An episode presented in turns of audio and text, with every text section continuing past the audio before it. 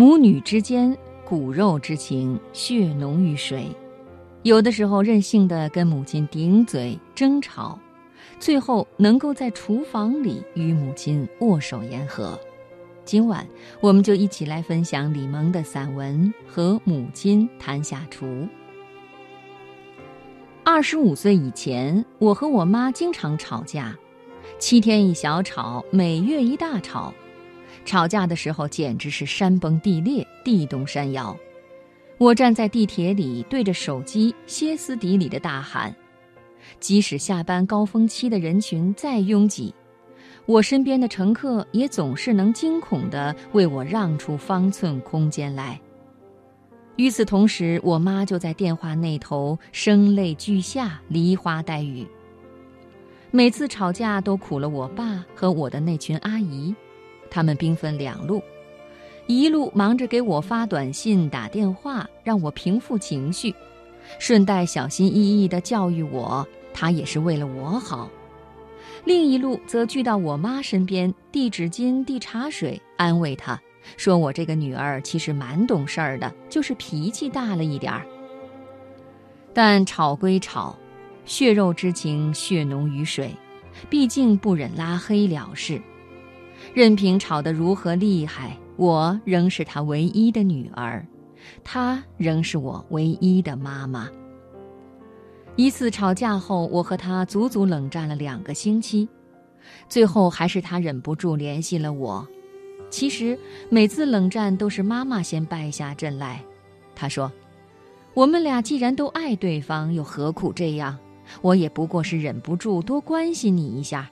这样吧。”我以后尽量不去烦你，由着你瞎折腾，但你至少每隔几天给我打个电话或者发个微信，让我知道你在异地是平安的。这等卑微的要求，我怎么忍心拒绝？于是赶忙就坡下驴，与他握手言和，并达成和平协议。之后我们果然没怎么吵过架。但之间的隔阂似乎也不见得就此消除。我与他都是刀子嘴，有时心里温柔的化成了一滩水，但脸上永远都是一副对全人类保持警惕的德行。达成协议之后的很长一段时间，我与他的交流都过分的简短冷静，甚至连寒暄都算不上。倒不是因为彼此还在生对方的闷气，而是我们吵了这么多年，早就不知道该如何保持语气亲切。万万没想到的是，不久之后，一瓶酱油竟然充当了我们之间的破冰大使。大概两年前，我跟男友搬到了一间两居室里，房子算得上宽敞，有厨房。房东临走时还大方地给我们留了一张金额不小的燃气卡。当时我俩都是自由职业，大部分时间大门不出二门不迈，再加上小区周边几乎没有快餐店，如果不叫外卖的话，吃顿饭至少要走上一公里。渐渐的，我们就动起了自己做饭的心思。我妈厨艺一向不错，饭菜很合我的口味。回忆起他做饭时的场景，我发现他经常会用到一个牌子的酱油。面对超市货架上琳琅满目的酱油瓶，我的选择恐惧症又漫上心头。我掏出手机给他打了个电话，询问有关酱油的事宜。他起先一愣，随后便打开话匣子，将他多年来采购酱油的经验倾囊相授。生抽用途比较广，老抽啊主要是用来给炖菜上色的。那个某某牌子的酱油太咸，鲜味儿不够，别买。我这么多年呀，一直都用某某某牌子的。最近他们家又出了一款少盐的，我觉得还不错。我推着购物车在货架之间来回穿梭，按照他的授意，把厨房用品采购齐全。那个下午，我把原本空置的厨房塞得满满当当。与此同时，我仿佛也看到我们之间那道深深的沟壑未必是不能填平的。我们的对话内容骤然丰富起来，当然大多是和做饭、吃饭有关。尽管有下厨房这样神奇的软件，我还是喜欢在电话里询问他各种家常菜的做法。我在厨艺上表现得越无知，他就说得越尽兴。那个曾经吼出“我就是去乞讨也不用你帮忙”的倔脾气女儿，突然变得柔软了。又开始像软乎乎的婴儿那样伸出双手寻求母亲的呵护。猪骨头汤最好一次多熬一些，放冰箱里存着。煮面呀、煮菜呀，拿出一点来用，比味精好太多了。海带最好买那种整片整片的干海带，泡软了以后啊，你就用剪子剪成小块，放到猪骨头汤里炖一炖，味道极好。你以前最爱喝这个，猪里脊切丝，用酱油和淀粉腌一下，然后和干辣椒丝爆炒出香味儿。炒好的肉丝啊，你就倒在焯完水、切好段的茼蒿上，再放上一点糖和醋，拌匀了以后就可以吃了。这道凉菜可是我的拿手绝活。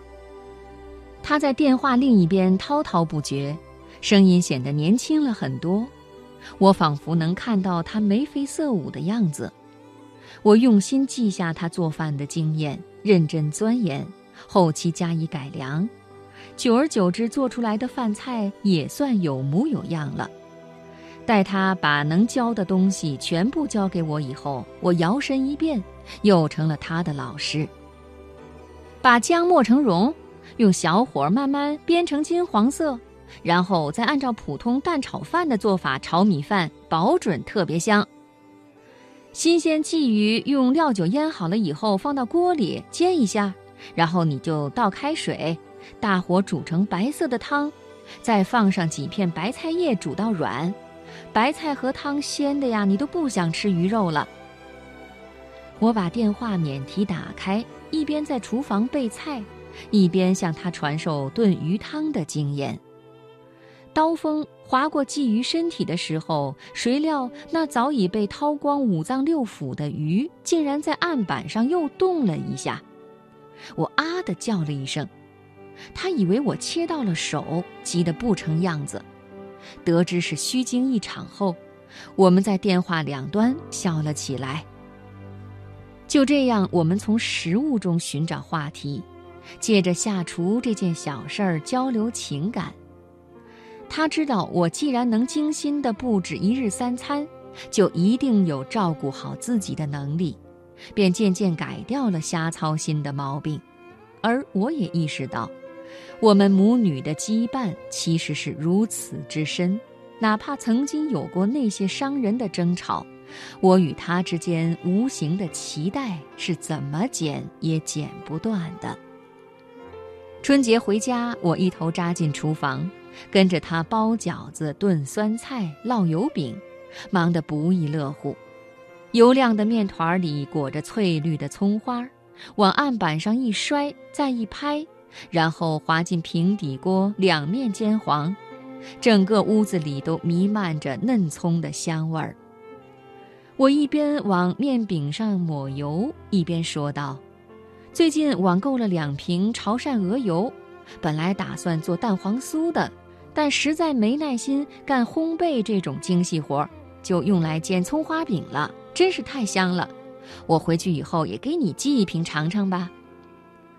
他用沾满面粉的手，拨了拨额前的头发，轻描淡写的说：“别给我寄了，前段时间体检查出了高血压，高压都快到一百八了。医生说吃东西尽量少油少盐。”植物油都得少吃呢，更别说动物油了。还有你爸最近得了痛风，蘑菇啊、豆腐啊都不能吃了。你上次寄来的冬菇还在柜子里扔着呢。嗨，年纪大了，能吃的东西真是越来越少了。我侧头看他的脸，这才注意到他不知从何时起，光滑的皮肤变得暗淡松弛。时髦的紫红色卷发中冒出一缕缕掩盖不住的银丝，我心里酸楚极了，赶忙挪开目光，往薄饼上撒了一层又一层的葱花。你吃过葛根粉吗？调成糊糊以后，放一点桂花和蔓越莓干儿，好吃，还降血压呢。我踱到厨房的另一侧，背对着他，把拍好的葱花饼放进油锅里。油饼入锅以后，发出滋啦滋啦的声响。我语气故作轻松，却早已红了眼眶。